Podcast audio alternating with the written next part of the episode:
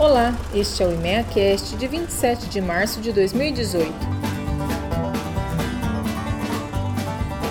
Boletim do Algodão.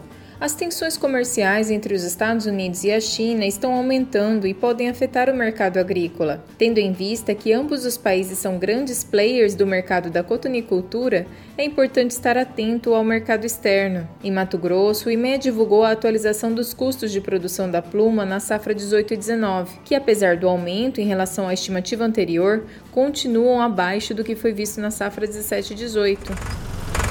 Boletim da soja.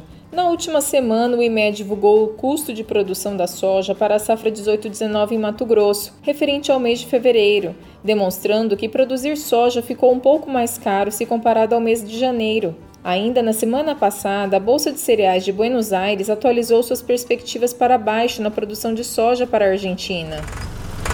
Boletim do Milho. O Brasil é o segundo maior produtor de etanol do mundo e a utilização do milho como matéria-prima tem ganhado espaço. Mas o setor nacional vem enfrentando um difícil cenário, já que as importações de etanol dos Estados Unidos têm crescido nos últimos anos. Em Mato Grosso, o IME atualizou os custos de produção de milho para a safra 18-19 referentes ao mês de fevereiro deste ano, que continuam exibindo patamares inferiores aos da safra anterior.